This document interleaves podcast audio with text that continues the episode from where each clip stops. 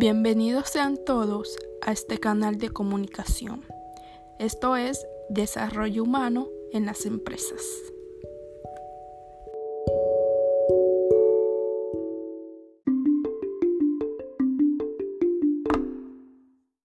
Me presento. Mi nombre es Mirleidis Fernández Funes.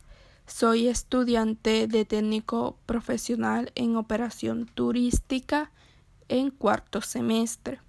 Y como mencioné, el tema a tratar en este momento es desarrollo humano en las empresas.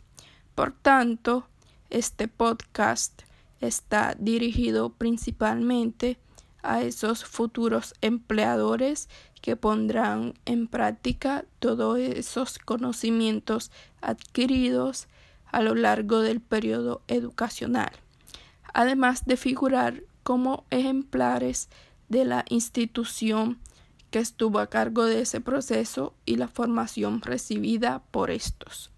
De igual manera, este tiene el alcance para hacer una intervención en aquellas personas que ya están incorporadas en el campo laboral y desean tener un cambio significativo para ese entorno en el que toman participación. No podríamos empezar esta charla sin antes mencionar que el desarrollo humano tiene que ver con el proceso de ampliar las libertades de los individuos, para que de forma autónoma estos elijan ser y vivir como deseen. Aun cuando este concepto resulta ser sublime a nuestros oídos, este ideal no era tan relevante en periodos pasados.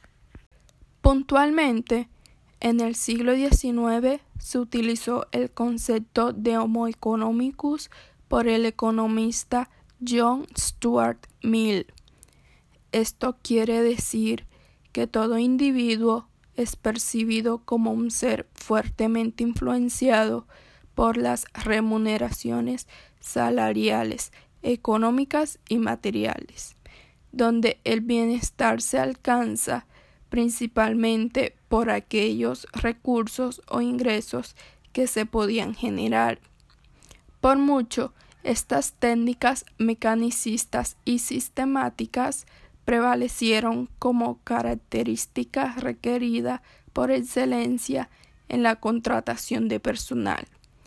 Con esto quiero expresar que el valor de un empleado únicamente se medía por la capacidad física que tuviera para cumplir con las tareas en series que les eran asignadas. Gracias a la intervención de la modernidad, estos patrones fueron modificando gradualmente, impactando también en la forma de visualizar a la humanidad y sus funcionalidades. Así, el desarrollo humano centra su atención especialmente en las personas, para que éstas puedan alcanzar la meta de lo que desean, tienen la necesidad de ocupar capacidades y oportunidades en un ambiente apropiado y de este modo validar sus elecciones de forma libre, no importando factor político, cultural, económico o cualquier otro que tome lugar. Ahora bien, la organización deja de centrarse en la fuerza bruta para convertirse en ese ambiente donde se puede reconocer y apreciar con mayor potencia las capacidades personales. Ya siendo esto un hecho, nos encontramos con que la cotidianidad que se vive en el marco laboral puede llevarnos a perder el foco de las metas ya propuestas para ese futuro cercano o lejano e igualmente hacer que nuestras energías se concentren en la operación puntual de actividades sin importar que estemos avanzando en los objetivos que la organización se haya formulado. Y es por esto que muchas oportunidades el desarrollo humano tristemente no se nota, debido a que esta postura afecta tanto en lo personal como en lo profesional. Por ello, es en este momento donde quiero indicar la importancia que tiene reforzar ese ambiente de cotidianidad entre colaboradores de la organización, asumiendo por supuesto que los implicados poseen las habilidades del cargo que ocupan y que por tanto cada miembro del equipo comprende que su trabajo se cimienta en dar un desempeño superior en términos de gestión y resultados. En primer lugar, se entiende que postularse a un puesto de trabajo acarrea una serie de responsabilidades. Esa responsabilidad tiene que ver con el compromiso que se tiene con las actividades que vienen en simultáneo con el puesto de trabajo obtenido. Gracias a este valor se logra percibir ese factor cualitativo que convierten a un ser en algo excepcional y que igualmente abren oportunidades a consolidar vínculos mayormente permanentes entre organización y laborando. El compromiso y la motivación por su parte apuntan que cuando una persona obtiene un espacio en la empresa, tiene motivos propiamente personales y diversos, pero también tiene el deber de hacerse saber que para alcanzar esos objetivos se encuentra en la obligación de interiorizar y amoldarse a la cultura habitual del entorno organizacional. Cabe aclarar que el adaptar ese tipo de diario vivir no funda el espacio a la posibilidad de no manifestar esos rasgos peculiares característicos.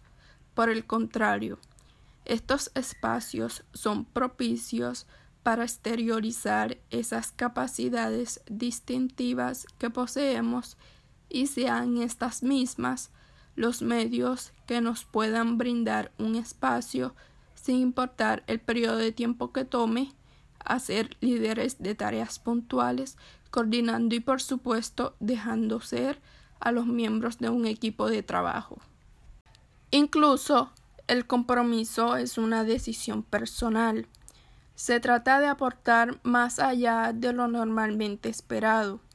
Una persona comprometida es alguien que siente entusiasmo por ayudar, alguien que siente pasión por lo que hace y no hay mejor forma de recompensar ese esfuerzo que propiciar un ambiente en donde las condiciones laborales sean equitativas y justas.